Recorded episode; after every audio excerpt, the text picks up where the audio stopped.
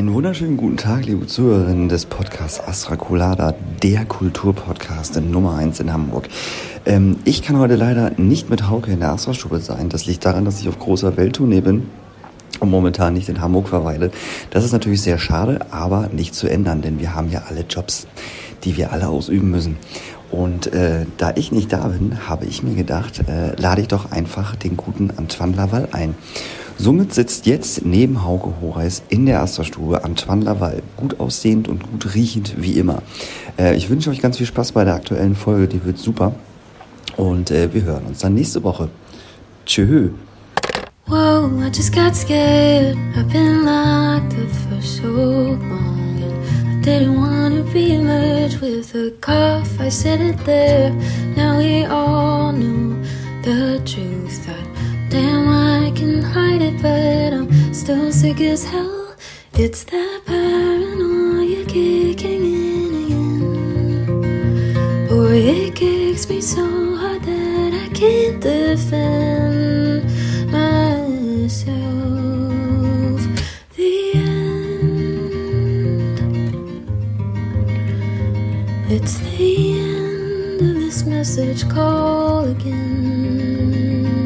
Einen wunderschönen Donnerstag. Wir haben heute den 12.11.2021. Es ist Astra Colada. Hauke Horeis am Start. Daniel Höhtmann heute nicht mit am Start. Denn Daniel Höhtmann ist aus produktionstechnischen Gründen irgendwo weit im Osten in einem Hotel eingefärcht worden mit ganz viel Produktionskram, der irgendwann verkauft wird. Ich darf auch nicht sagen, für welchen Künstler, Künstlerin oder welche Band es ist. Ich sage nur, äh, es ist Schlager. Schlager, Schla Schlager im Rap-Business. Also Romano. Ähm, jedenfalls äh, hat sich Daniel Höhtmann ganz doll gewünscht, dass diese Folge nicht ausfällt und ich Vertretung bekomme. Heute ist Vertretung im Astra Universum auch mal hier und mal dort gewesen. Antoine Laval Hallo, einen schönen guten Morgen, Nachmittag oder Abend von meiner Seite. von der wunderbaren Band Fluppe. Schön, dass du da bist. Ja, vielen Dank für die Einladung, ich freue mich sehr. Cool. Wie geht's dir so jetzt äh, in der Zeit, ähm, wo alles wieder äh, den Anschein macht, äh, als wenn die Welt untergehen würde? Äh, nicht so doll, ehrlich gesagt. Ähm, hinzu kommt noch dieses wirklich trübselige Wetter hier in Hamburg. Äh, am Wochenende war ja noch nicht mal irgendwie ein Sonnenstrahl zu sehen. Das schlägt mir alles ein bisschen auf den Magen. Ansonsten habe ich aber ehrlich gesagt schon Bock auf Konzerte, fairerweise. Äh, spielt ihr dieses Jahr noch? Dieses Jahr ist gerade nichts geplant. Wir haben eine lange Tour mit Fluppe im April und im Mai nächsten Jahres, aber ich gehe fest davon aus, dass noch irgendwas bis dahin reinkommen wird. Ähm, genau, also mal schauen. Ich habe auf Instagram gesehen, dass ihr richtig lange unterwegs seid. Ähm, ihr habt einen Post gemacht und ich habe gedacht, so alter Schwede, das sind ja, das, das sieht aus, als wenn ihr gerade alle fresh 20, 21 seid, gerade gerade irgendwie im Studium oder mit dem Abi fertig oder irgendwie in der Situation, ja, ich habe mal ein Jahr Zeit. Wie kann man das eigentlich so mit Mitte, Ende 30 noch äh, bewerkstelligen, dass man so lange unterwegs ist? Wie viele Daten habt ihr? 25? Ja, knapp, hast recht. Knapp 23 und ich weiß jetzt noch, was in der Pipeline ist. Also es kommt ungefähr hin. Man muss fairerweise sagen, die sind nicht alle am Stück. Ich glaube, vier, fünf Termine sind außerhalb und so Wochenenden davor und danach. Aber stimmt, ist eine Menge. Und um die Frage zu beantworten, ich glaube, man braucht äh, ganz coole Arbeitgeber, die ein Verständnis haben für ein sehr ja, liebsames ähm, und ambitioniertes Hobby. Und ähm, das scheint offensichtlich bei uns der Fall zu sein. Zumal besonders Joe ja auch eh von vornherein Musik macht und so der ist nur sich selber Rechenschaft schuldig. Also Respekt davor. Ich weiß nicht, wann ich das letzte Mal am Stück 25, Jahr, 25 Jahre auf Tour gewesen bin. Aber es passt da nicht ganz gut, ähm, dass wir über Tour und Produktion reden, weil wir haben heute jemanden auch als Gast, also nicht nur dich als Gastredner oder Gastmoderator, äh, sondern wir haben auf unserem Gästethron jemanden sitzen, den ich lieb gewonnen habe über äh, jetzt einen ziemlich kurzen, wir kennen uns schon relativ lange Ja, doch. vom Sehen und Hören sagen her, aber erst seit dem Reeperbahn Festival sind wir so ein bisschen mehr auf per Du und ich würde jetzt sagen, äh, meine Damen und Herren, begrüßen Sie mit einem tosenden Applaus Frieda, Moin. aber das jetzt kommt ja die große Frage, Frieda, wie heißt denn du eigentlich mit richtigen Namen? Dös. Frieda Dös. Du heißt wirklich mit, mit Ich Vornamen heiß, ich Frieda? wirklich so. Ja, ja, ja. Ich, ja, klar. Nee. Doch. Doch, es ist, ich glaube, es ist ein äh, äh, Name, den, es, den man im Weiblichen mit A schreibt und unseren Gast mit ER, schätze ich mal. Korrekt. Ja. Endlich einer, der das richtig ich macht. Ach, krass. Und Ja. ich dachte die ganze Zeit irgendwie, dass das ein Spitzname von dir wäre. Witzigerweise, deswegen habe ich das gerade äh, nochmal so, so klargestellt. Witzigerweise werde ich immer auf meinen Nachnamen angesprochen, nicht auf meinen Vornamen. Weil alle immer denken, das wäre ein Künstlername. Das. Frieda Das. Aber das ist nicht der Fall. Dös. Fri Frieda Dös. Dös. Dös, wo kommst denn du her, Frieda? Ich sag mal so, aufgewachsen bin ich im Süden, äh, bei Stuttgart. Ähm, meine Wurzeln liegen aber tatsächlich im Rheinland. Meine ganze Familie kommt aus der Ecke. Bin auch eine Frohnatur auf jeden Fall. Wie kommst du, dass du ja jetzt in Hamburg deine, deine, deine Zelte aufgeschlagen hast? Hast du die Stadt mal angesehen? Ist ein bisschen nass und ein bisschen kalt. es gibt viele Brücken, habe ich gehört. Mehr als in Amsterdam. Nee, gar nicht wahr. Mehr als in Venedig. Nee, aber ehrlich, ich glaube, ich habe dich hier eingeladen, weil wir das erste Mal einen Techniker oder beziehungsweise wir noch niemals eine Technikerin hier gehabt haben und ich gedacht habe, Mensch, man könnte ja einfach mal die 18 Monate rekaputi äh, rekapit rekapitulieren, rekapitulieren heißt das, ne? Äh, und ähm, mal drüber sprechen, wie es dir eigentlich ergangen ist, aber wir können es auch sein lassen, weil du, weil du komme komm ich nicht auf den grünen Zweig. Sagen wir so, ich könnte auf jeden Fall mit der Geschichte 18 Monate füllen, aber äh, die Geschichten kennt wahrscheinlich auch schon irgendwie jeder. Deshalb habe ich mir nämlich gedacht, das kleine Interview, was ich äh, sonst halt irgendwie immer am Ende oder in der Mitte des Podcasts streue, mache ich jetzt sofort mit euch. Und zwar, das sind, ich mache es mal einfach mit euch, damit wir in so eine, in so eine Wohlfühlbubble halt eigentlich kommen und äh, ihr wisst, über was wir eigentlich äh, heute auch noch sprechen können. Zwölf Fragen aus dem Bauch heraus beantworten, okay? Geht an euch beide. Das kleine Interview für zwischendurch. Als ich Kind war, habe ich mich am meisten gefürchtet vor. Dunkelheit. Schlechten Noten. Oh, oh, oh, darf ich revidieren? meine Mathelehrerin, meine Mathelehrerin. So, äh, lass uns das machen. Wie, wie, wie, wie hieß sie? Frau Guhl. Kein Witz. Mit ja, ja. OU. Mit H. G-H-U-L. Ah, glaube ich. Guhl. ich, ich Ja. weiß, ich, ich, ja, es, ich glaube schon. Ah, die Mathelehrerin. Ich muss sofort an Frau Krug denken. Frau, es äh, gibt halt immer dieses eine Pärchen, was auf der Schule halt arbeitet, ne? Ja, Kennt man ja. das so? Frau und Herr Krug. Und Herr Krug war so ein ziemlich in sich gekehrter Bio- und äh, Physiklehrer, der halt auch noch so ein Polunder anhatte mit so einer Nickelbrille und die ganze Zeit, wo ich gedacht habe, Alter, was für ein Gnom. Und sie war deutsche Musiklehrerin. Oder Deutsch und Geschichte. Ah, so ja, eine ja, Kombi. auch gut. Nee, Mathe. Mathe und Kunst. Ah, und okay. Mathe und Kunst. Okay. Und Matt, stopp, mal, stopp, stopp mal. Mathe und Kunst? Ja, Mathe und Kunst. Ungewöhnlich. Vielleicht musste sie Kunst noch irgendwie dazu wählen. Aber auf jeden Fall war, war, war, sie, war sie die Lehrerin, die vielleicht halt einfach den Zenit überschritten hat, äh, um trägerlose BHs zu tragen. Und äh, eine, eine, eine Person, die halt immer die ganze Zeit, wenn sie dir etwas erzählen möchte, ganz tief runterkommt, sodass du eigentlich überhaupt gar nicht mehr die Zahlen sehen konntest. ja. Frage 2. Ich müsste mein Kind nach einer Figur aus dem Herr der Ringe-Universum ne, benennen. Für welchen Namen würde ich mich entscheiden? Ich sag mal Frodo. Das wäre ein ganz schöner Name. Gimli. G G Gimli Dös. Klingt doch ganz gut. Bisschen norddeutsch, finde ich. Gimme Dös. Ja, ja, ja, ja. Aber auch wie ein guter Hip-Hop-Track. Gimli Dös. Gimli, Gimli, Gimli Dös. Äh, scheiße, zieht nicht. Vergiss die größte. Frechheit, die ich mir vor einer Show von einem Musiker anhören musste. Can I have myself more on the monitor? Klassiker, Ja. Klassiker, aber es ist keine Frechheit. Ähm, ach ja, doch, ja doch, genau. Ja, Frieda, ne, geht in fünf Minuten los. Ähm, meine Gitarre bräuchte noch Seiten, ne? Machst du noch. genau. Als, als Techniker, der zur Band gehört hat oder als Der- Haustechniker? Nee, der zur Band gehört hat, aber kein Backliner ist. Ich wette gerne und wenn ja, auf was? Ich wette nicht gerne. Tust du nicht? Nee, ich verliere immer. Immer. Ich habe so eine Vorliebe für Statistiken. Ich habe so eine Vorliebe für Einwohnerzahlen in Deutschland oder wo liegen, in welchem Bundesland liegen welche Flughäfen oder irgendwie so ein Quatsch. Das mache ich total gerne. Also ich wette gerne zum Beispiel auf, die Frage, ist Münster größer einwohnerzahlenmäßig als Osnabrück? Und ja, es ist es. Okay, ich, ich, ich gebe euch mal eine Hausnummer. Ich, äh, ich war gestern ähm, äh, hier in Hamburg in der Hebebühne, da gucken wir jeden Sonntag Football und äh, da haben wir uns drüber unterhalten, was kriegt wohl so ein Kicker an Jahresgehalt? Und da meinte ich ganz großspurig, also nicht mehr als 500.000, 600.000. Naja, und dann haben sie es gegoogelt und dann war das Durchschnittsgehalt von einem Kicker 4,8 Millionen. Deswegen wette ich nicht gerne. für die nicht Football-affinen Leute, ich glaube, der Kicker ist der, der nur eingewechselt wird, um halt ein, ein Goal zu schießen, oder? Ein, ein Field Goal oder den Kickoff, genau. Was wohlgemerkt ein Punkt bringt. Stimmt nicht, drei. Drei, entschuldige, gucke, so gut kenne ich mich aus, aber immerhin im Vergleich zum Touchdown, äh, das bringt nämlich doppelt so viel, sechs oder sieben, richtig? Sechs. Ja. Und der Extrapunkt, den wiederum der Kicker Ja. treten muss, bringt dann einen. Da, da hast du jetzt äh, zum Beispiel wieder recht gehabt. Antoine, ich wusste gar nicht, dass du dich im Football so gut Ich, auskennst. ja, und nicht nur das, sondern ich will damit nur sagen, der Kicker ist nur, also nicht unwichtig, aber er macht halt nicht die großen Punkte. In dieser Stadt würde ich nicht mal meinen Hund begraben. Pforzheim. Boah, das kann ich gut nachvollziehen, ehrlich gesagt. äh, wir haben da sogar mal mit Fluppe gespielt. Das war.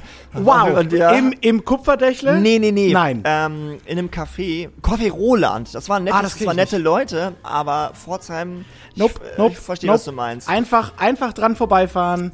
Äh, Wo liegt Pforzheim?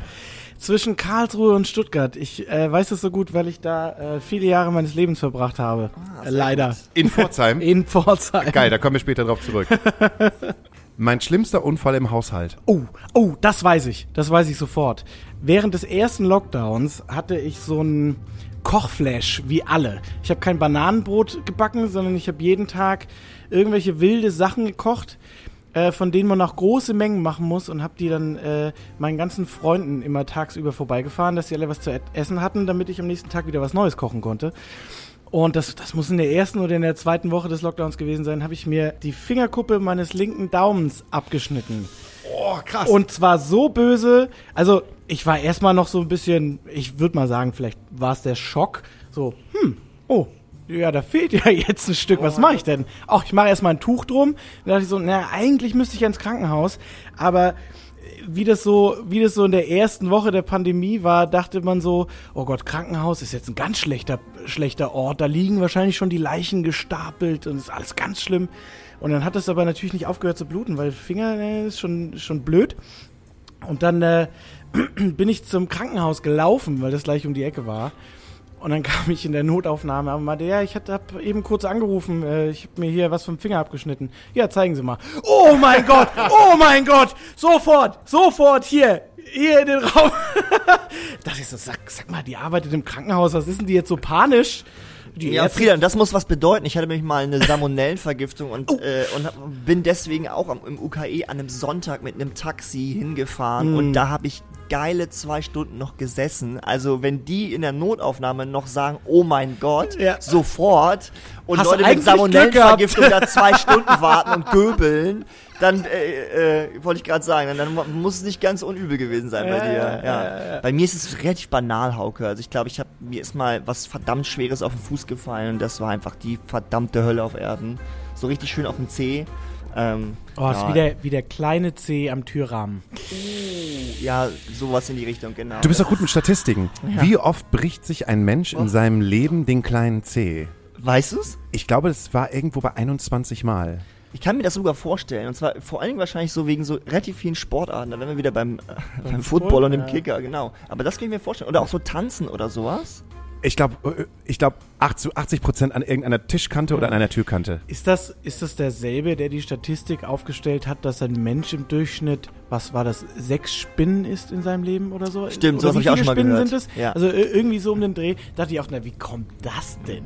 Und wer kommt denn auf die Idee? Ne? Ja, weil sich eine Spinne halt in der Nacht halt abseilt und du halt mit offenem Mund schläfst und die ganze Zeit mit so irgendwann einatmest. Ja, deswegen bin ich kein Frühstücksmensch. Ich glaube, ich bin einfach satt, wenn ich aufwache. Dürfte ich forever young sein, würde ich mich für das Alter entscheiden. Ich glaube, da bin ich noch nicht angekommen. Äh, 25. Schönes Alter, man schon ein bisschen was durch. Aber Mitte 20 ist schon, das ist gut. Ah, stopp, stopp, stopp, stopp, stopp. Da muss ich nachfragen. Hast du dann auch nur die Erfahrung und, und ich sag mal, den Charakter eines fünf- 25-Jährigen oder äh, bleibt der Körper einfach nur 25? Der Körper bleibt 25. Dann nehme ich auch 25. dann ist das das richtige Alter. Na, ist ja ganz klar. Ich meine, das, was du erlebst, nimmst du ja mit, ne? Nur der Körper zeigt ja Du, könnte, ungefähr. könnte ja sein, dass es so ist wie bei täglich grüßt das Murmeltier, dass du einfach für immer mit 25, an deinem 25. Geburtstag aufwachst und den jedes Mal wieder neu erlebst. Welches Lied läuft auf meiner Beerdigung? Jesus Christ von Brand New. Miles Davis, Autumn Leaves. Warum Miles Davis? Ich hatte so eine schöne Melancholie, finde ich. Und irgendwie so Autumn Leaves, so geht so um Vergänglichkeit. Passt doch eigentlich ganz gut, oder? Stellt ihr euch das manchmal vor, wie das aussehen würde und welche Leute halt kommen, wenn ihr tot wärt? Oder beschäftigt ihr euch gar nicht mit eurer Beerdigung oder mit eurem Tod? Gar nicht. Ich auch nicht. Ich muss deswegen gerade auch äh, schlucken und auch drüber nachdenken, was dann laufen würde. Aber so diese, diese ganze Thematik kenne ich ehrlich gesagt nur von so Angehörigen und äh, was passiert wenn und hier ist die Versicherung und äh, ich habe irgendwie dir eine Kontovollmacht geschrieben, so Elternseits oder sowas, falls das passiert, aber nur so und ähm, ich glaube, dass es auch was ist, womit man sich nicht äh, zu spät beschäftigen sollte, aber ähm, mit 32 hm, lebe ich erstmal das Leben so weiter. Wie jung seid ihr eigentlich? 30. Äh, 32. 32. Aber Hauke, was würde denn bei dir laufen? Das interessiert mich jetzt. Ich habe mir früher in meiner Zeit gewünscht, als ich on fire im ganzen Musikbusiness gedacht habe, ich bin tätig. Als du 25 warst? Als ich 25 war, als ich 5 25 war, habe ich mir gewünscht irgendwie, dass mein bester Freund äh, eine Beerdigung ausrichtet und es läuft halt Zigaros. Oh, das ist auch sehr schön. So, Ja. weil man da gerade so eine Zigaros-Phase hatte. Ich glaube, da kam gerade diese Tack raus und das war eine wunderschöne Platte. Ja. Damals habe ich gedacht, so, oh, wenn ich dann irgendwie sterbe, dann mit so wunderschöner Musik und alle Leute sind halt da. Heute denke ich, glaube ich, ganz egoistisch und denke einfach nur so, wenn ich sterbe, dann äh, wäre es halt ganz cool, wenn äh, die Bandkollegen halt irgendwie so einen, so einen kleinen Altar halt aufbauen. Es laufen die besten Songs von mir. Noch ein bisschen Urheberrechte. kommt, Deine Ja, Best-of-Platte läuft, Urheberrechte. Oder vielleicht einfach mal selber, selber drüber nachdenken, irgendwie so eine Stunde Videomaterial, wo ich halt selber mich nochmal verabschiede, also einen Nachruf Damit, halt mache. damit, damit auch alle nochmal denken, oh, sein Leben war schon echt geil. Alle Musikvideos nochmal so in Schleife. ja, genau. Und dann halt auch halt einfach mal ein bisschen witzig sein. So, ich habe ähm, Ja, ist gut. ich, ich habe schon mehrere Leute aus meiner Familie irgendwie zu Grabe getragen und habe mir angewöhnt, bei jeder Filmfeier, wollte ich gerade sagen, bei jeder kirchlichen Bestattung äh, nach dem Pastor noch etwas zu sagen. Weil ich das immer, ich bin kein kirchlicher Mensch, ich habe, also ich glaube nicht an Gott oder an die Form Gott und äh, bin zwar äh, getauft und hab, bin konfirmiert, aber ähm, ich kann mit Kirche halt nichts anfangen. Und dann war ich immer so angepisst von den Pastoren, die ja nichts dafür können, aber die dann halt einfach so kurz mal in drei Minuten so das Leben runterrattern und sagen, er war ein guter Mensch, Gott sei Dank hat er an Gott geglaubt, ist er im Himmel. Und so habe ich angefangen, halt irgendwie für jeden, äh, für jeden Menschen, den ich unter die Erde getragen habe, einen Nachruf aufzuschreiben und den halt vor der Kirche halt, ähm, zu performen, will ich nicht sagen, aber den halt vorzulesen. Und den Menschen, die halt da sind, vielleicht erstmal ein gutes Gefühl zu geben und vielleicht halt den einen oder anderen Insider-Witz halt mit einzubauen, dass da vielleicht dann noch so ein kleines Lächeln kommt, weil ich finde, so in dieser kompletten Trauer sich hinzugeben, vielleicht ist es gar nicht mal so schlimm, äh, so schlimm oder vielleicht so schlecht, also ein bisschen Leichtigkeit noch mit hineinzubringen, um halt so ein Lächeln zu erzeugen. Und das würde ich mir halt auch wünschen, dass, wenn ich halt sterbe, dass das halt nicht so eine schreckliche, düstere äh, Veranstaltung ist, wo es die ganze Zeit so nach Tanne riecht und irgendwie und nach Verwesung, sondern halt irgendwie, keine Ahnung, dann sind die Leute auf der Beerdigung, ich wollte sowieso verbrannt werden und danach gehen die halt alle irgendwo in irgendeinen Laden, den ich halt gerade noch betreut habe, wahrscheinlich halt irgendwie noch mit 80 und dann feiern die halt da. Das wäre mega geil. Wann ist ein Mann ein Mann? Ich finde ja irgendwie, wenn wir uns von den Klischees der 60er und 70er wegbewegen, also wenn Mann auch im Haushalt hilft, wenn Mann auch kocht, wenn Mann Hausarbeit macht, sowas finde ich irgendwie, irgendwie ganz gut, ehrlich gesagt, ja. Ich würde sagen, da gibt es keine Voraussetzung. Wenn man sich als Mann fühlt, also sagen wir mal dem männlichen Geschlecht zugehörig, dann ist man das. Punkt. Ich glaube, wenn Herbert Grönemeyer von dir singt. Das habe ich auch gerade schon gedacht, Hauke, ey. Hätte ich dich heute erwartet, hätte ich. Aufgeräumt. Ja, finde ich gut, hätte ich auch aufgeräumt. Seid ihr saubere Typen, so in eurem Haushalt? Gar nicht. Ich habe eine Einzimmerwohnung, äh, wenn man da drei Dinge rumliegen lässt, dann sieht das sofort all aus. Das, Same. äh, ja, dann weißt du, ich meine, also ein bisschen muss, sonst geht es halt nicht. Ich habe eine Einzimmerwohnung in der Schanze, die kostet 1500 Euro. Da kann ich es Fast. mir nicht leisten. Ich habe, genau, die, die Wohnung kostet so viel, ich habe da nichts drin. Es ist immer aufgeräumt. Ich bin heute Morgen unserem Hausmeister begegnet und er meinte dann zu mir, du, äh, hier, von eurem Nachbarn, ne, kannst du dir mal sagen, dass die Aufkleber von der Tür verschwinden müssen. Äh, das Treppenhaus wird renoviert. Wie das Treppenhaus wird renoviert? Ja, die ganzen Türen werden abgeschliffen und es wird gestrichen und äh, weißt du, was das kostet? Äh, nee, äh, Summe XXXX. Okay. Gut, ja, und wenn ihr halt die Aufkleber nicht abmacht, dann müsst ihr es selber bezahlen. Alles klar, ja, sage ich dann auf jeden Fall Bescheid. Du, kurze Frage, gibt's deswegen auch eine Mieterhöhung? äh, ja, da kann ich jetzt erstmal noch dazu nichts sagen. Muss die Hausverwaltung anrufen. Das, das bedeutet ja. Oh, fuck off, Alter. Für lackierte äh, Türen, geil. Ja, für, für äh, Summe XXXX und einem äh, Hausflur und lackierte Türen, das wird mal wieder, äh, wieder fit gemacht werden. Und ich denke halt nur so, scheiße, fuck off, jetzt geht das wieder los. Ne? Es ist halt auch fucking Hamburg, ne? Du meintest halt, ne? Guck dir mal diese Stadt an. Aber so viele Leute wollen diese Stadt und so viele Leute wollen hier irgendwie wohnen und man kommt nicht gegen den Mietpreis an. Ich meine, ich bitte dich, also wir wohnen halt in einer relativ großen Vier-Zimmer-Wohnung, aber wir können es auch uns nur leisten, weil halt auch wirklich vier coole Leute beieinander wohnen, die alle halt so Anfang, Mitte 30, Ende 30 halt sind, wo man eigentlich de denken würde, da muss doch immer drin sein, dass man alleine wohnen kann. Aber Bullshit. Ist nicht. Hamburg ist ein scheiß kostspieliges Pflaster. Mich nervt das auch. Die Welt geht unter. Das wäre mein Lieblingsszenario. Punkt. Klingt doch gut. nee, also, ja, ja. ähm, na, also, ich fände eine Alien-Invasion schon wahnsinnig spannend, wobei ich sagen muss, dass ich, äh, als, als diese Pandemie losging, dachte, jetzt passiert's. Jetzt kommen die Zombies. Das wäre schon geil. Das wäre schon irgendwie geil. Die Welt geht unter. Was, wir siedeln einfach um auf dem Mond oder gibt doch da schon irgendwie Bewegung. Ich denke da so an Jeff Bezos und wer da so im Weltraum schon seine Erfahrungen macht. Meinst du wirklich, dass die darauf bauen, dass das alles hier bald halt nicht mehr so steht, wie es halt steht und diese sagen können, wie in diesem krassen Film von dem Dude, der District 9 gemacht hat, Elysium. Geiler Film. Elysium heißt es, glaube ich, ne? Ah. Elysium mit Matt Damon. Und Matt Damon ist halt unten auf der Erde und die Erde ist halt zugrunde gerichtet, ein einziger Müllberg. Aber die sehen da so, ein, so eine runde Raumstation, die sich zwischen Mond und Erde bewegt. Wo die und ganzen Reichen sitzen, die sich Hamburg leisten können. die, wo die ganzen Reichen sitzen, die sich Hamburg leisten können. Und wo es das nur das, da, darum geht, irgendwie so ein Ticket nach Elysium zu bekommen. Ist das schon? Dass die. Und Elysium ist dann die Kapsel oder was ist Ah, das ist so eine das? Raumstation. Raumstation. Da, oben und da ist alles aha. ganz toll und äh, super schön und Genau. die ganzen Reichen sind da. voller Gärten und Grün und äh, einfach ähm, da, wo alle Leute hinwollen. Fühlt sich an wie, keine Ahnung, äh, 1,5 Millionen Instagram-Follower. Sowas in der Form. Ding, ding, ding, ding, ding. Jetzt sind wir uns ein bisschen näher gekommen. Jetzt habe ich euch beiden jetzt äh, einen kurzen dahingestellt. Was muss, das muss. Das dürft ihr jetzt antrinken. Es ist auf jeden Fall Schleichwerbung. Ich, will, möchte, ich möchte nochmal sagen, ähm, dass, der, dass dieser Der Podcast, riecht aber auch. dass dieser Podcast halt nicht finanziert wird durch den St. Ginger Schnaps Alban Koku aus dem Hausverbot. Prost. Bisschen?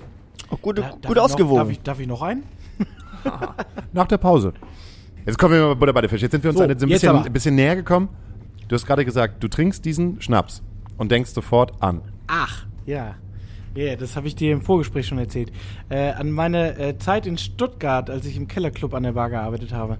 Dann war ähm, es ist schon was anderes gewesen, aber haben wir uns auch so einen so Hausschnaps zusammengezimmert. Hab ich wilde Nächte mit verbracht, auf jeden Fall. Im Kellerclub. Das ist ein, ein kleiner Laden, 100er Laden. Nee, größer war der. 250 oder sowas kannst du da reinkriegen. kennt sich einer aus. Da gibt's auch 3,50. leider gar nicht mehr. 3,50. Ah, 350 sogar. Den Da gibt- waren so, den, ja, den gibt's seit letztem Jahr nicht mehr. ah, das ist wenig. Da da waren immer so die ganzen Indie-Helden, so Beat, Beat, Beat und so. Da habe ich das irgendwie mitgeschnitten. Ja, war, war neben dem 1210, glaube ich, ein wichtiger Laden für Stuttgart. Für mich sogar der, Der wichtig, Also ich habe meine, meine komplette Jugend da verbracht. So, es war für mich das Größte damals mit meiner Band dort zu spielen. Äh, für mich das Größte an der Bar dort zu arbeiten. Es war auch einfach voll, voll, voll die Szenen, voll die Szenengeschichte. So. Und wieso Wie ist das dann, du, wieso ist das dann nicht mehr? Weißt du das? Also warum gibt's den nicht mehr den Laden? Naja, ich sag mal so, ähm, es gibt ja immer einen Grund, weshalb so Läden gut laufen und warum die, warum die für, für Kids oder junge Leute irgendwie so cool sind. Und ich glaube, das äh, lag, lag am, beim Kellerclub ein bisschen daran, dass einfach dort alle drauf geschissen haben. Oh Gott, da gibt's schlimme Geschichten. Also, ähm, mein erster Tag an der Bar lief so ab, dass mein Chef zu mir kam und gesagt hat, okay, Frieda, weißt ja, wie es hier läuft. Du bist hier seit einem Jahr Stammgast, du kennst dich hier besser aus als die Hälfte der Belegschaft. Du machst einfach der Ding. Das Wichtigste ist einfach, sauf dir richtig einen rein und hab eine richtig gute Nacht und füll alle ab. Ne, gesagt, getan. So, deswegen waren eigentlich tatsächlich auch, war die Zeit, in der ich im Kellerclub gearbeitet habe, glaube ich, die besten Partynächte meines Lebens. Äh, wirklich, wenn ich gearbeitet habe vor allem. Und da gibt's, da gibt's Geschichten. Das ist ja auch noch, das, das war ja auch noch lange vor diesen elektronischen Kassensystemen und, und allem. Da lief natürlich alles schwarz Mhm. und äh, da kam auch regelmäßig dann mal irgendwie äh, eine Razzia, ähm, wo mal irgendwie ordentlich durchkontrolliert wurde, was da eigentlich abgeht.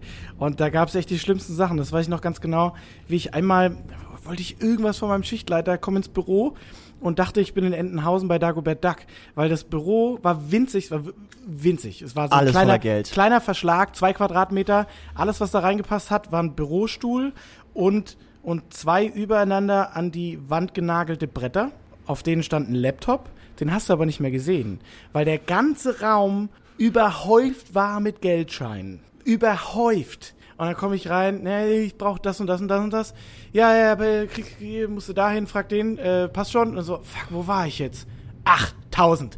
So, eins, zwei, da, und dann fängt er wieder von vorne an zu zählen. Das heißt, da ist auch, äh, da hat halt jeder irgendwie so ein bisschen gemacht, was er wollte. Und dann äh, irgendwann machst du mal Kassensturz und merkst, hm, wir verlieren eigentlich seit drei Jahren richtig viel Geld. Woher kommt denn das? Naja, dann kamen irgendwann die elektronischen Kassensysteme, dann ist das natürlich alles ein bisschen aufgefallen und dann wurde der Laden immer kontrollierter und so. Man hat versucht, irgendwie auch ein bisschen Geld damit zu machen und dann wurde der Laden uncool.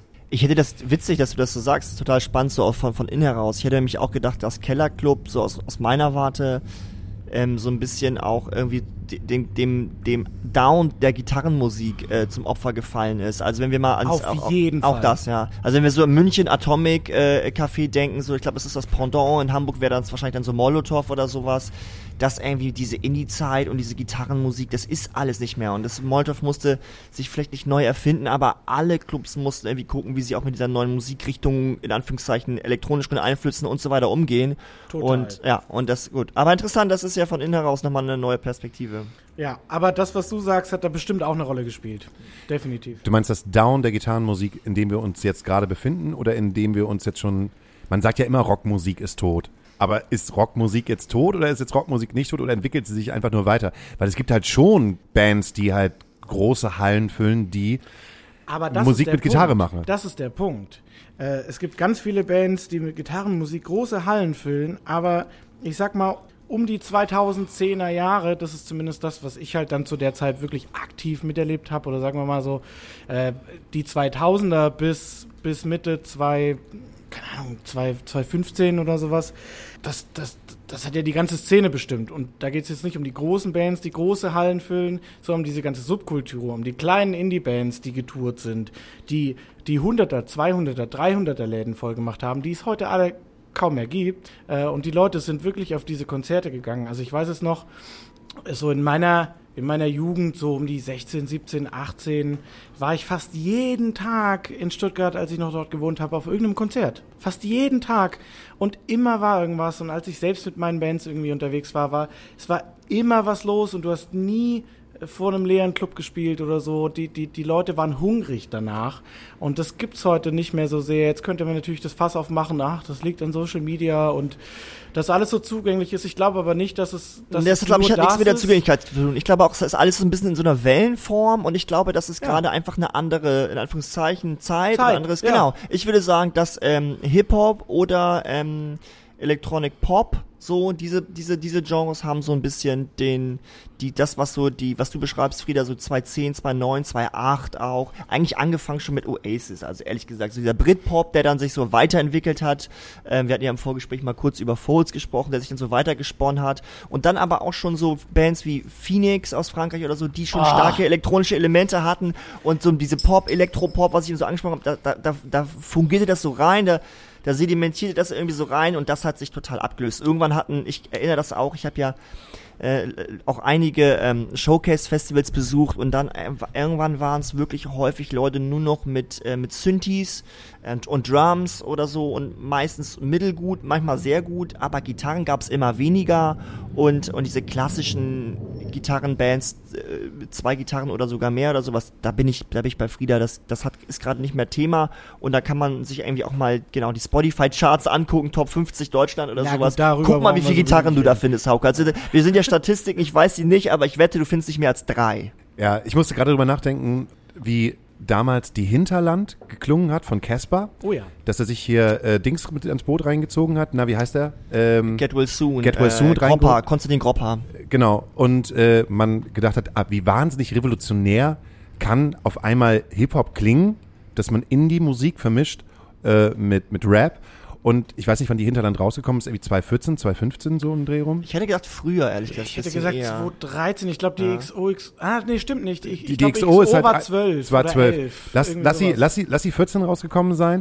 Und wenn ich jetzt halt durch den Rewe gehe und mir äh, Musik anhöre von der äh, normalen äh, Rewe Einkaufsbegleitung, Normal. Dann sind da aber einfach so unfassbar viele Indie-Elemente, die halt auch auf der Hinterland stattfinden hätten können. So ein Beatrice Egli-Song äh, auf einmal, wo man dann denkt, so von den Chören und von der kleinen Indie-Gitarre, die dann Stopp, nebenbei den läuft. will ich hören. Den Was? Song will ich hören. Den Song willst du hören? Den, den will ich Von- von- hören. aber auch, guck mal, jetzt aber auch einfach so diese krassen, diese krassen Produktionen von eigentlich, wie, wie, von, von so Bügelmusik will ich jetzt nicht sagen, aber so einer Max Giesinger. Sondern, guck, hör dir mal die Produktion an, die sind dann doch schon sehr Indie-lastig, finde ich. Für die, Verhältnisse. Man könnte sich ja vergleichen, die wären, die wären vor zehn Jahren noch Indie geworden Da, da, gewesen. da, da würde ich ein Veto einlegen. Ich würde sagen, Elemente, wie man sie im Indie benutzt hat, sind vielleicht da, die klingen aber nicht nach Indie, die sind weichgespült. Also das Indie war für mich immer auch äh, irgendwie beeinflusst von einer Art von Punk, also so eine so eine Rotzigkeit, so ein vor allem auch in den Gitarren so das, da würde ich jetzt nicht mitgehen. Also da, da ist mir das, glaube ich, dann doch viel zu glatt, als dass ich sagen würde, das, das hat einen Indie-Touch. also den Frieda Dös, ne, den bricht man halt irgendwie so ein bisschen immer nur durch die Hintertür halt auf.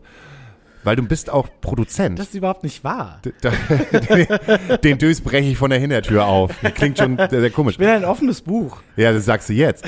Aber es ist schwierig, mit dir umzugehen. Nee, Diggi, aber du bist Produzent. Äh, unter anderem, ja. Du sagst halt immer nur unter anderem. Ja, ich- unter anderem ich mach bin ja ganz Al- viel, Ja, ich, Alkoholiker, Bittsteller, Produzent. Das trifft's leider ganz gut. Frieda, ich will jetzt Namen hören. Was produzierst du und wo ist dein Studio oder dein Raum? ähm, äh, ich habe äh, also ich hab ganz lange in sehr vielen verschiedenen Studios gearbeitet und habe mir äh, im ersten Lockdown die Zeit genutzt und auf der Veddel ein Studio gebaut mit einem Freund von mir. Äh, Cargo Island heißt das. Ähm, das ist sehr, sehr schön geworden. Das haben wir in kompletter Eigenleistung. Also wir haben, äh, wir haben irgendwie einen Raum gesucht, wo wir arbeiten können, weil ich halt lange irgendwie, wenn ich nicht in irgendwelchen Studios in Deutschland unterwegs war, dann habe ich immer alles von zu Hause aus gemacht, wie es so viele machen. Das hat mich wahnsinnig genervt und dann haben wir das gebaut, haben diesen Raum gefunden und dann, haben dann in zweieinhalb Monaten komplett ein Studio reingebaut selber. Also äh, haben das alles konzeptioniert, Raum in Raum gebaut, zwölf Tonnen in den sechsten Schlopp, äh, Stock geschleppt. Ich habe auch echt gut abgenommen in der Zeit. Ich wünschte, das wäre noch so. Äh, genau, das ist das Studio. Und äh, äh, ich werde jetzt nicht mit Namen um mich werfen, ähm, weil ich erstens finde, dass das überbewertet ist, weil es immer die Frage ist, was du vorhast, was du, was du machen willst mit dem, was du machst. Äh, ich habe witzigerweise auch so wie das jeder Musiker oder kreative Mensch irgendwie mal hat, äh, komme ich auch immer wieder an den Punkt, so, hey, ist das, ist das geil, was ich mache? Oder wo will ich denn eigentlich damit hin? Ist äh, hat das irgendwie Zukunft? Ist das geil und so?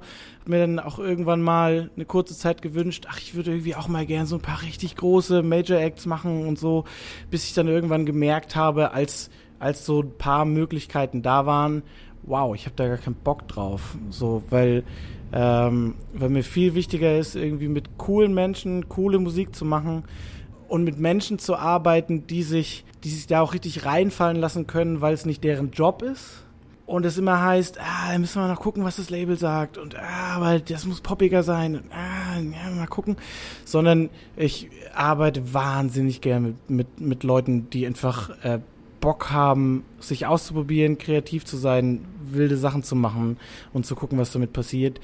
Und in erster Linie, so dumm das auch immer klingt, ist mir aufgefallen, dass ich es viel wichtiger finde, so eine Band und, und auch die privaten Leben innerhalb der Band, der Bandmitglieder, äh, positiv äh, nicht zu beeinflussen, sondern vielleicht einfach so ein bisschen voranzubringen und so, weil ich doch häufig ähm, häufig diese Situation auch schon hatte, dass auch von Bands, die es heute gar nicht mehr gibt, die ich dann irgendwann mal wieder auf der Straße treffe, so, oh ey, lass mal ein Bier trinken gehen und beim Bier dann irgendwie kommt, ey Frieda, ich mache jetzt inzwischen was ganz anderes, aber diese Platte hat mein ganzes Leben verändert. So, und das finde ich viel, viel schöner als ein Nummer 1 Hit. Okay, das finde ich total, das finde ich total in Ordnung, aber trotzdem gib doch unseren ZuhörerInnen doch nochmal einmal eine Chance. Was ist denn zumindestens, wofür stehst du denn? Wofür steht euer Studio? Wofür stehst du in der Produktion? Ich meine, das ist ja ein weites Feld. Bist du eher so der Das Typ, der wahr. sagt, voll, ich, bei mir läuft die Double Bass durch, ich bin eher im Metal-Bereich unterwegs oder sagst du, ich mache total viel ähm, Single-Produktion, ich bin eher im EDM-Bereich. Also da muss, grenz es doch mal ein, vielleicht gibt's ja auch jetzt, potenzielle. jetzt Ja, Antoine, Fakten, Fakten, du Fakten, willst. Fakten, Antoine hier Da ballert. kommt der Statistiker wieder.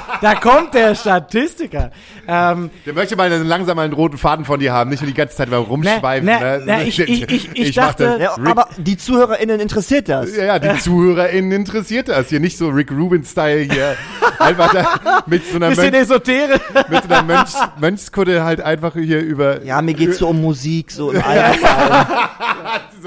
diese, Feelings, Feelings, diese Feelings. Platte hat mein Leben verändert, Frieda. ähm, na, ich mach, also äh, ich hätte gedacht, dass äh, das kam schon raus. Ich mache Indie hauptsächlich. Also ähm, äh, viel, viel Indie-Kram, viel Rock, also alles, was mit Gitarren zu tun hat. Deswegen lebe ich ja in der falschen Zeit. Hochkonjunktur, Hochkonjunktur. Absolut. Also äh, ja, auf jeden Fall. Also alles, was was rough ist, was ehrlich ist, was nicht glatt gespült ist und so. Also sowas mache ich durchaus auch mal zur Abwechslung, aber äh, ich lasse mich da immer gerne auf alles Mögliche ein. Aber äh, ist doch hauptsächlich wirklich Bandmusik, ne? So Gitarrenmusik, Bandmusik mit allen möglichen Einflüssen. Was ich nicht mache, ist Metal und was ich auch nicht mache, ist Hip Hop. Äh, nicht, weil ich es nicht machen will, sondern weil ich am Ende, glaube ich, einfach nicht der Richtige dafür bin. So, ähm, ich sehe mich da einfach nicht. Wie siehst du das denn von der Produzentenseite? Wie bekommst du das mit? Wie ist die Stimmung halt gerade bei den Bands, die aufnehmen und die halt auch gerade, wie ich empfinde, in ein neues Veröffentlichungskonzept hineingedrückt werden? So als Beispiel, ich habe irgendwie gerade gestern oder vorgestern noch, noch gedacht, so, Alter, wie krass, wie viel Macht hat eigentlich Instagram, TikTok, Spotify über diese Corona-Zeit bekommen? Ah, Und- ah, davor auch schon. Äh, Davor auch schon, klar, aber gerade wenn es um Spotify geht und wie, auch alle Bands möchten gerne auf Spotify irgendwie stattfinden und veröffentlichen und machen und ich sehe das ja selber auch an uns auch, dass wir einen ähm, Tonus aufgenommen haben, in dem wir eigentlich alle vier bis sechs Wochen eine Veröffentlichung haben, damit wir im Algorithmus halt einfach weiter nach oben gespült werden. Aber wie unfassbar aussaugend das ist. Es ist nicht Ja. mehr diese Situation, ey, komm, wir gehen ins Studio, da sind wir zwei gute Wochen, da powern wir uns halt richtig aus, dann war's das, dann geht es gebären, gebären ein Baby und dann haben wir nochmal dann nimmt das seinen Lauf. dann nimmt das seinen Lauf so und dann haben wir nochmal irgendwie, äh, gibt es halt nochmal vier Tage, wo du halt für beide Singles halt nochmal ein Musikvideo produzierst. Und dann war's das auch und dann kannst du dich halt noch ein bisschen darauf konzentrieren. Jetzt gibt's Interviews für Visions, Musikexpress etc., Rolling Stone, dann gibt's halt noch irgendwelche Anfertigungen, die du machen musst fürs Radio. Aber ich habe das Gefühl, dass ich gerade in eine Zeit hineinkomme als Musiker, wo ich die ganze Zeit liefern muss. Ich will das unbedingt nochmal äh, unterstreichen, weil das Problem ist nicht nur, dass Spotify wahnsinnig mächtig geworden ist, sondern die andere Seite, die, die Vinylproduktion, die hat gerade Lieferzeiten von sechs, sieben, acht Monate. Monaten. Also, das heißt, ehrlich gesagt, wer macht denn, also in diesen sozusagen immer kürzeren Zeiträumen, ähm, das beißt sich gerade enorm. Also entweder spielst du das Spotify-Spiel mit und kannst eigentlich bei Vinyl, ja, so gut wie nur eine, da- dann am Ende von zehn, von zehn Veröffentlichungen, Single-Veröffentlichungen am Ende wahrscheinlich nur noch eine Best-of oder sowas rausbringen. Also es ist, es läuft. Die du dann aber erst in acht. Monaten Ja, bekommst. natürlich. Das ist das Problem. Also so, Und ein Insider hat mir gerade gedrückt, dass halt äh, die großen Konzerne, Universal, Warner und äh, Sony und BMG darauf an sind, halt die, Pre äh, die Presswerke halt zu kaufen. so schon passiert. Flight 13 ist ab äh, Januar nicht mehr Flight 13. Und dann kannst du ja mal sehen, äh, ob du da als kleine Indie-Band halt noch, äh, du könnt ihr mal eben kurz mal eine Tausender-Auflage halt fertig machen. Dann sagen sie, nee, du, wir haben hier gerade den neuen äh, Hip-Hop-Star Gosse 3156 mit, mit seinem Song äh, Jennifer ist eine Otze.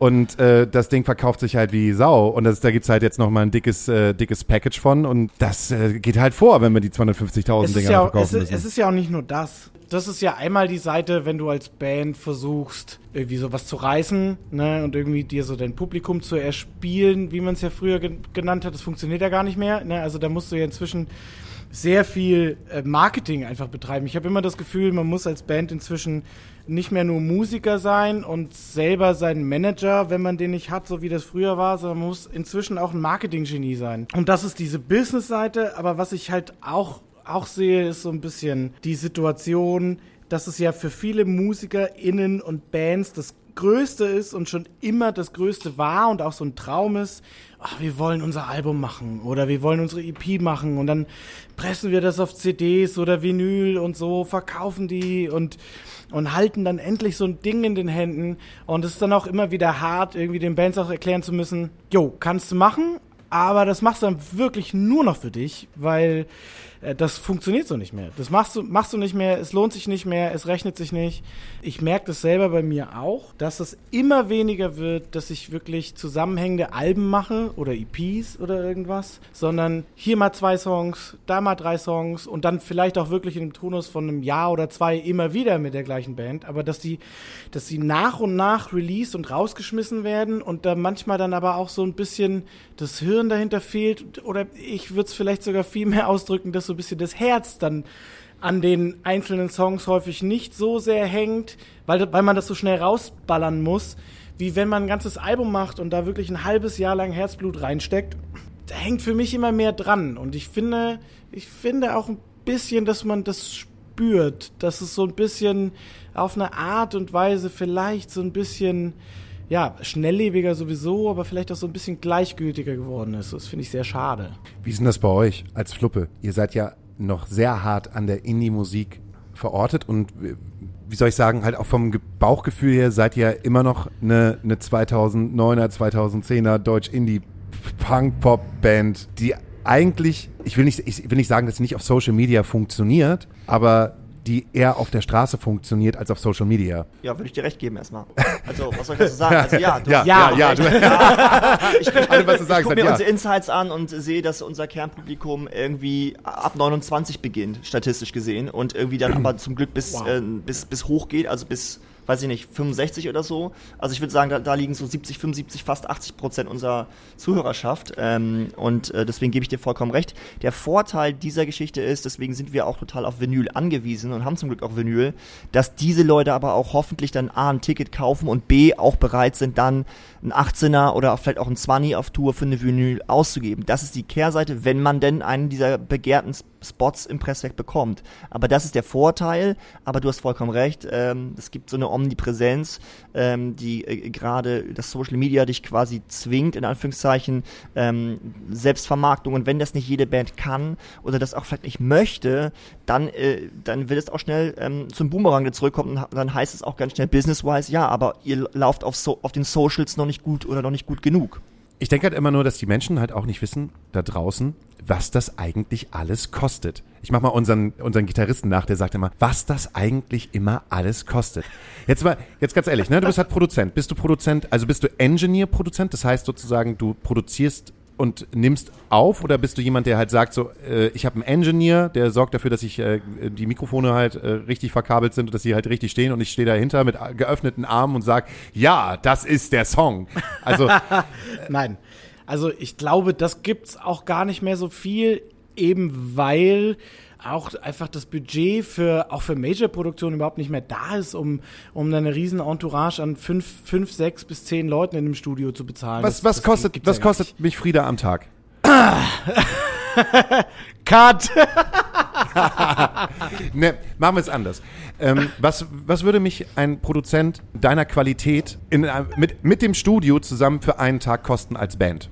Mach mal so ein Durchschnitts, so ein Durchschnittding. Aber so m- m- einberechnet, wir kennen uns vielleicht ein bisschen, wir mögen uns halt auch. Du machst halt nebenbei vielleicht noch einen guten Preis. Also es ist jetzt kein, nicht so, dass ich jetzt hier von einem Major-Label komme und sage, so, ja, meine Band möchte jetzt halt gerne jetzt zwei Wochen halt aufnehmen und äh, du denkst halt so, blöde Wichser, das wird die Horrorzeit meines Lebens. Aber du, du, hast eine, du hast eine gute Zeit, so, was, was, was nimmt man dann da im Studio? Na, ich würde sagen, es kommt immer drauf an, was man vorhat, äh, welches Studio man bucht, ob man es jetzt irgendwie im eigenen macht oder ob man irgendwie einen bestimmten Sound erreichen will, den man einfach nur in einem anderen speziellen Raum erreichen kann oder so. Äh, aber ich würde mal sagen, so zwischen 300 und 600 Euro am Tag ähm, ist da auf jeden Fall realistisch. 300 bis 600 Euro am Tag. Und da ist noch kein Mix mit drinne, geschweige denn Master. das ist genau, einfach nur noch, ein also, genau. Studiotag, äh, Re Recording, Produktion, whatever. Okay, dann nehmen wir halt mal die goldene Mitte. Äh, sind wir, sagen wir 350 Euro.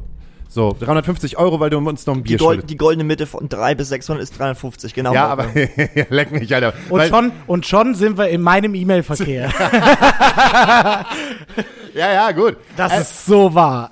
So, dann sagen wir f- 400 Euro und einen Kasten Pilz äh, und du schuldest mir noch einen Gefallen. Sagen wir 400 Euro, die wir nur für einen Tag ausgeben. Da müssen wir aufnehmen Drums, Gitarre, Gesang, Bass. Was halt sowieso nicht funktioniert, weil du wahrscheinlich erstmal noch einen Tag mit, mit Drums halt beschäftigt bist, und... Und Aufbau. Aufbau. Langsam, langsam, langsam. Okay, gut, ja.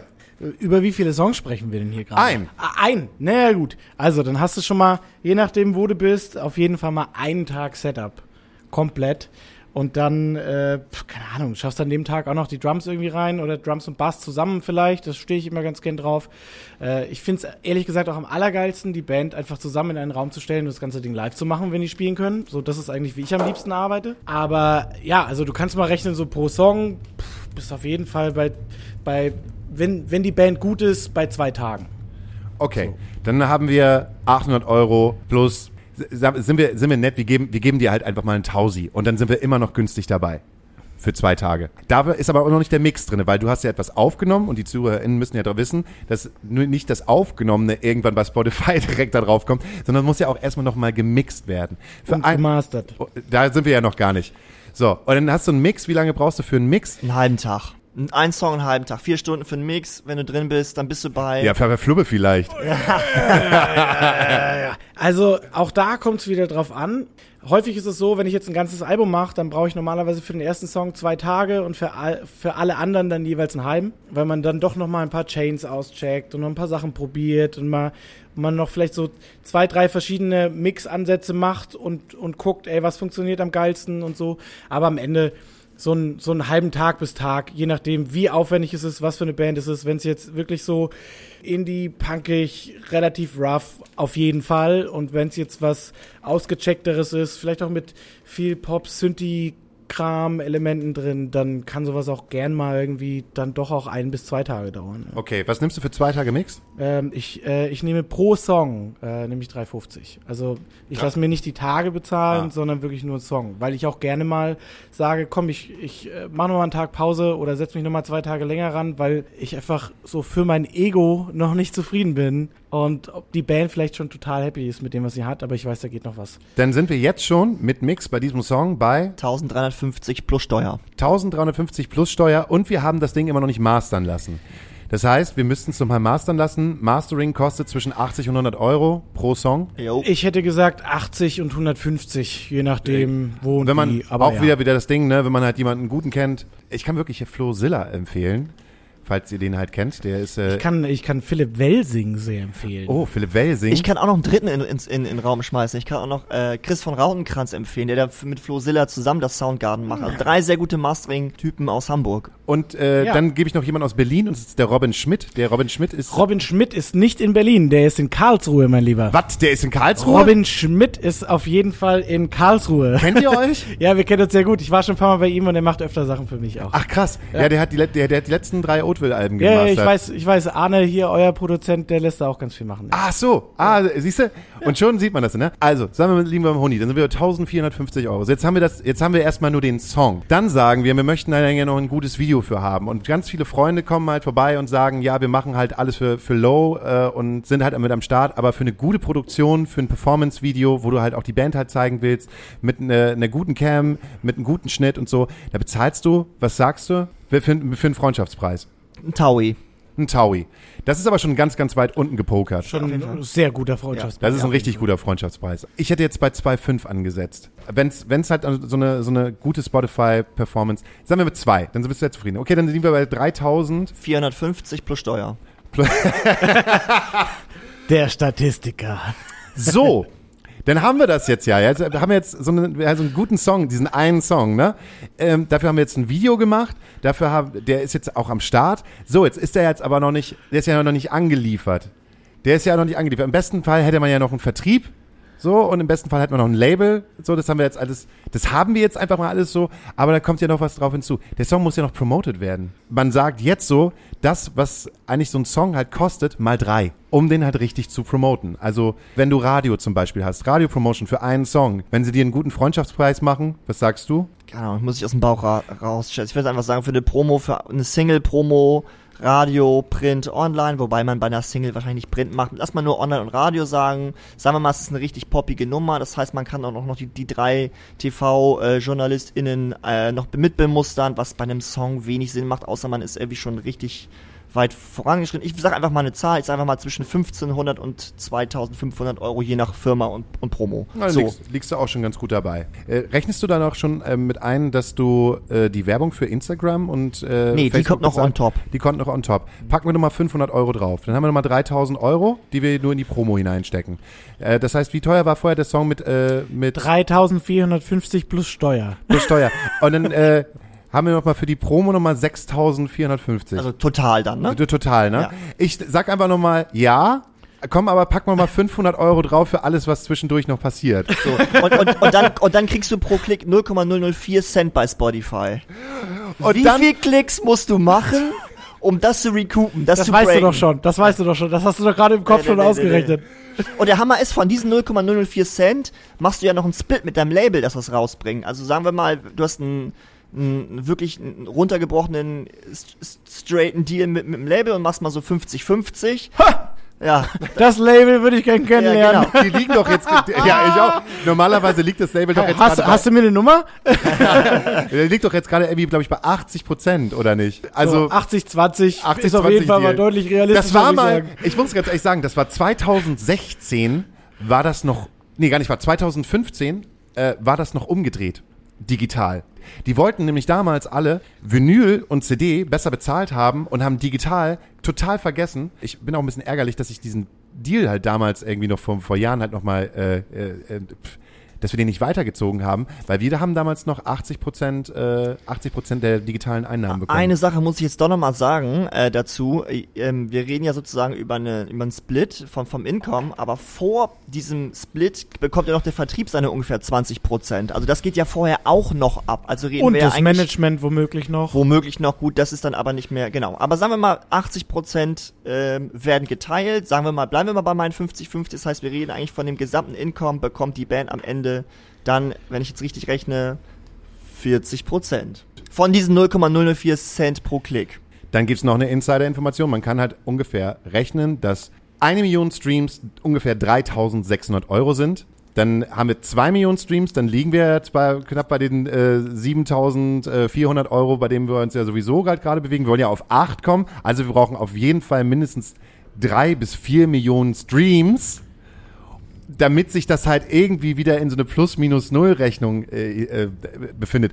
Aber finde mal eine Indie-Band, die drei oder vier Millionen Streams da drauf hat. Also manchmal, man klatscht, also wenn ich jetzt halt die ganzen Spotify, äh Spotify, die ganzen Instagram-Stories halt sehe, da klatschen sich hier die Leute ja schon in die Hände, wenn sie halt geschafft haben, irgendwie auf 100.000 äh, Streams halt gerade zu kommen.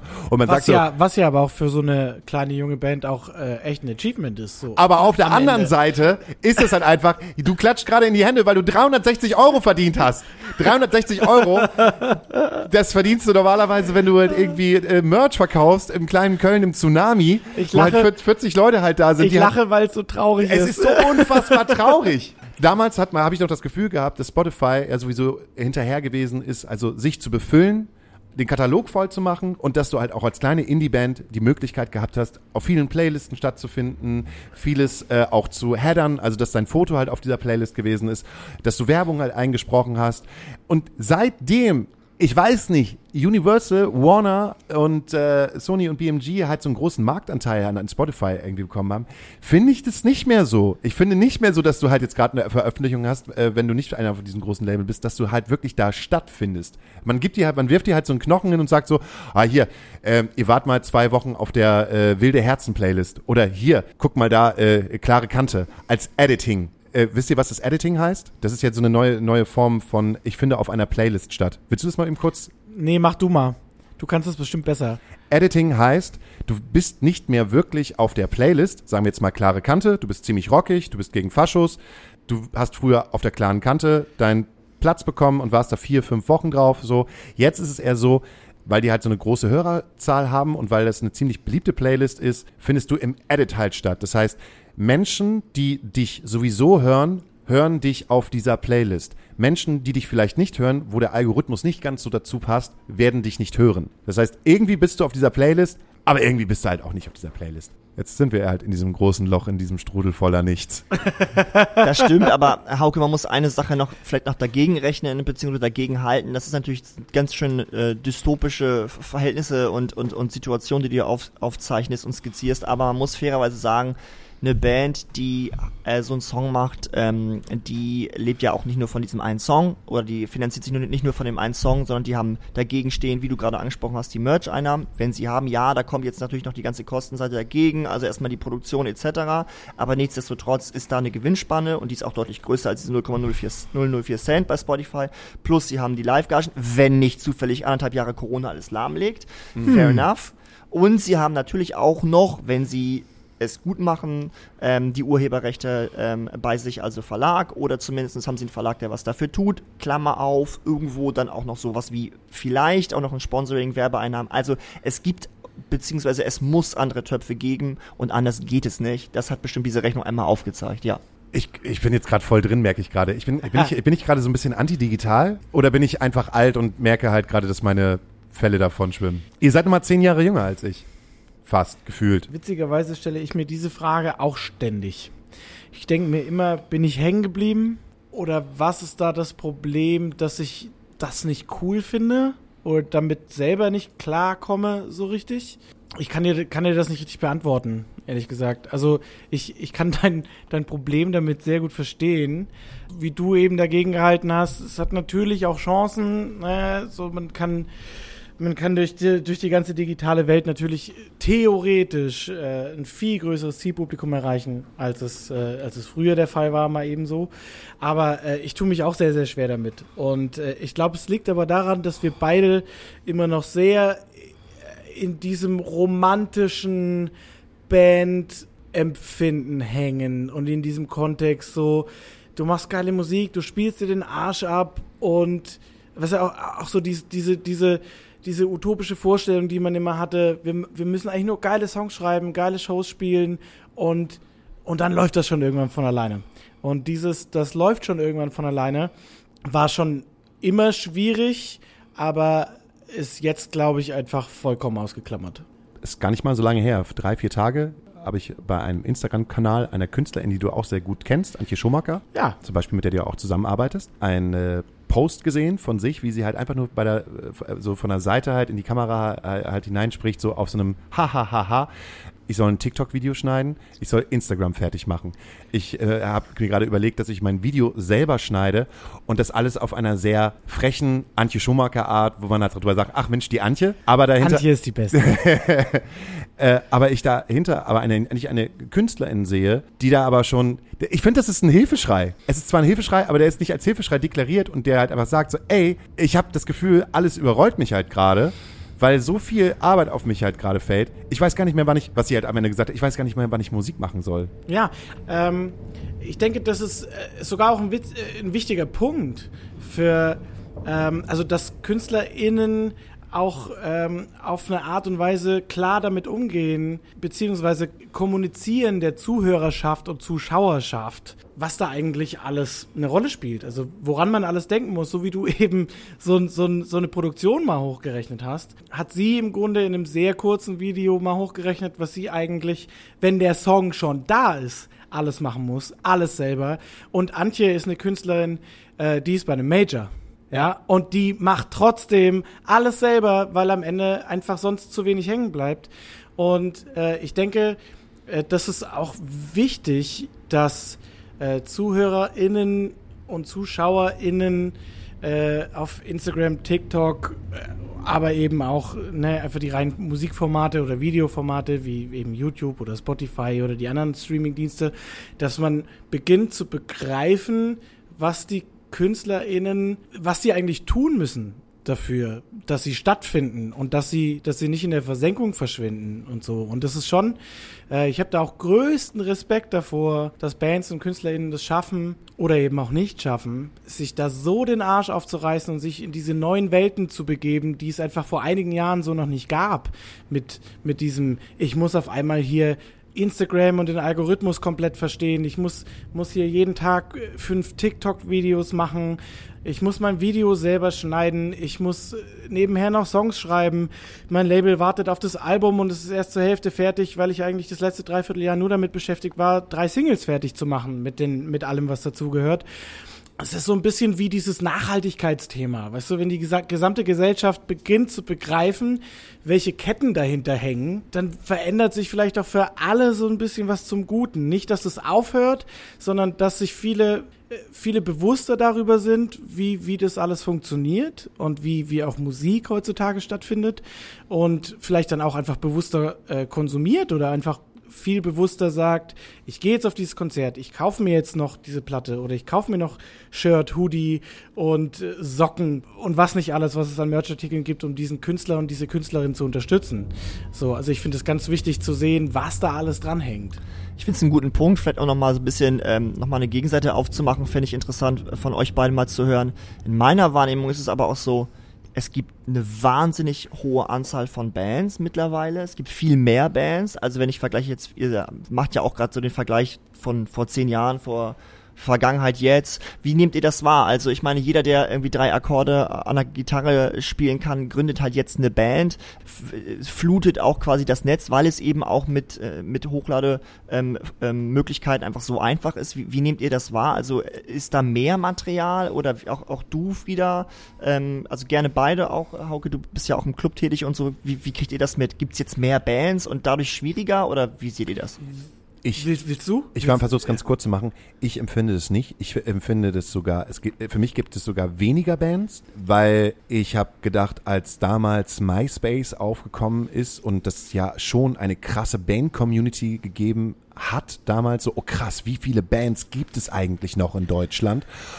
Und habe nicht mehr das Gefühl, dass es sehr viele Bands gibt. Ich habe eher das Gefühl, dass es sehr viele EinzelkünstlerInnen gibt die ich gar nicht mehr als MusikerInnen sehe, sondern die ich eher sehe als Gesamtkonstrukt Influencer. Also ich mache, ich, ich mache halt meinen Kanal, der läuft ganz gut. Ich mache aber nebenbei noch einen Podcast.